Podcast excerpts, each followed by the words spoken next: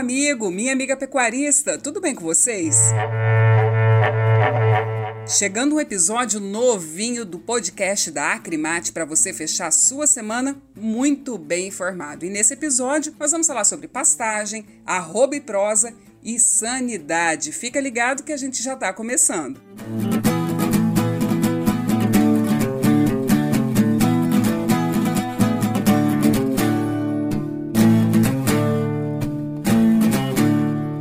Escuta, já tá batendo aquela preocupação com o fim das chuvas e a chegada do período mais seco? Então, meu amigo, minha amiga, bem-vindos ao clube dos que ainda buscam soluções para essa fase, viu? É claro que para ajudá-los, nós trouxemos algumas soluções. É que a gente bateu um papo com o chefe de pesquisa e desenvolvimento da Embrapa Gado de Corte, o Rodrigo Amorim Barbosa, sobre planejamento forrageiro. Então, a partir de agora, fica atento que tem dicas preciosas para vocês, viu? Então, agora, só colocar em prática.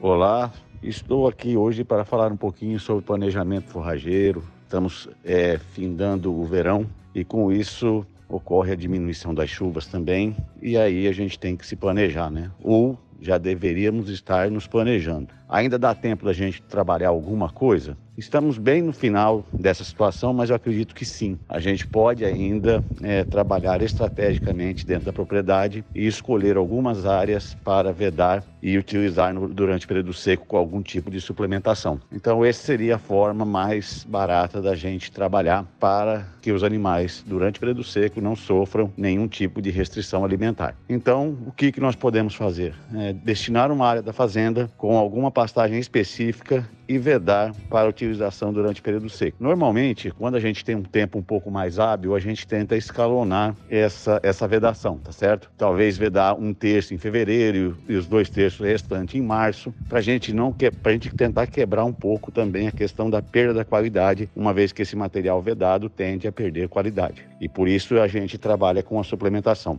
Então, hoje, na situação que a gente está agora, nessa época, onde nós vamos começar um processo de redução das chuvas, o ideal era de toda a área destinada à vedação ser feito agora. Aí você pode perguntar qual tipo de material é mais interessante. Normalmente, a gente trabalha com as braquiárias é, para vedação, com exceção do charaés, que é um material de alta produção e com, veda, é, e com florescimento tardio. Então, alguns bons materiais para se vedar agora, marandu é bom, piatã muito bom, é, decumbens, paiaguá, paz esses dois últimos, apesar de, de, de terem suscetibilidade a cigarrinha das pastagens, como a gente já está em março, a chance de ter um pico de cigarrinhas é muito pequeno. Então, se você tiver uma área, provavelmente ele seja um bom material para se vedar. Uma vez vedado essa área, você pode utilizar com a utilização de um suplemento mineral ou um concentrado dependendo do objetivo do seu sistema, do que você almeja em termos de ganho individual, tá certo? Para dar uma aceleradinha aí nesse pasto, se possível, fazer uma adubação nitrogenada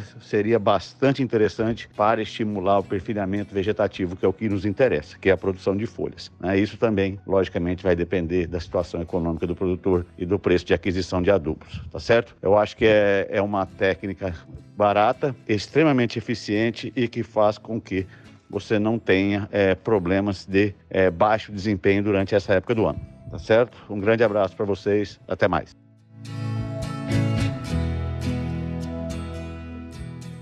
Mudando de assunto, o Brasil recebeu um parecer favorável da Organização Mundial de Saúde Animal para o reconhecimento dos estados do Paraná, Rio Grande do Sul e do Bloco 1, que é composto pelo Acre, Rondônia e parte do Amazonas e de Mato Grosso, como zonas livres de febre aftosa sem vacinação. A informação foi repassada pela ministra da Agricultura, Pecuária e Abastecimento, Tereza Cristina, em uma reunião virtual que foi realizada esta semana com governadores dos estados contemplados. Mas olha só, segundo a ministra, o parecer técnico ainda vai ser avaliado numa Assembleia Mundial da Organização de Saúde Animal, que será realizada em maio. E a gente segue acompanhando e te deixando informado, é claro. Vamos falar agora de uma conta que nem todo mundo entende: o aumento do preço da arroba versus custo de produção. Bem, a gente sabe que a arroba do boi gordo vem se valorizando nos últimos meses, Só que isso nem sempre significa mais dinheiro no bolso do produtor, viu? E é aí que eu me refiro à falta de entendimento mais claro de boa parte das pessoas aí. Os custos também subiram e muito nos últimos meses. Agora vamos ouvir a análise do diretor técnico da Acrimate sobre isso. Francisco Manzi fala com a gente. A arroba do boi tem se valorizado nos últimos meses devido a vários fatores. O ciclo pecuário em que vivemos, após um grande abate de matrizes, houve uma diminuição na produção de bezerros e criar, ao invés de abater as vacas, se tornou mais atraente para o produtor. A alta do dólar que fez com que os nossos produtos ficassem mais atrativos no mercado internacional. Por outro lado, como sempre falamos, o preço não é margem. Saber calcular essa margem é fundamental para a atividade. Cada produtor deve saber fazer as suas contas, pois os insumos subiram muito. Tomando como por exemplo o milho, principal ingrediente das nossas rações, cujo preço saltou de menos de 30 para mais de 75 reais a saca. Semi-confinar e confinar se tornou mais difícil. Lembre-se sempre, preço não é a garantia de lucro e o importante, faça as suas contas.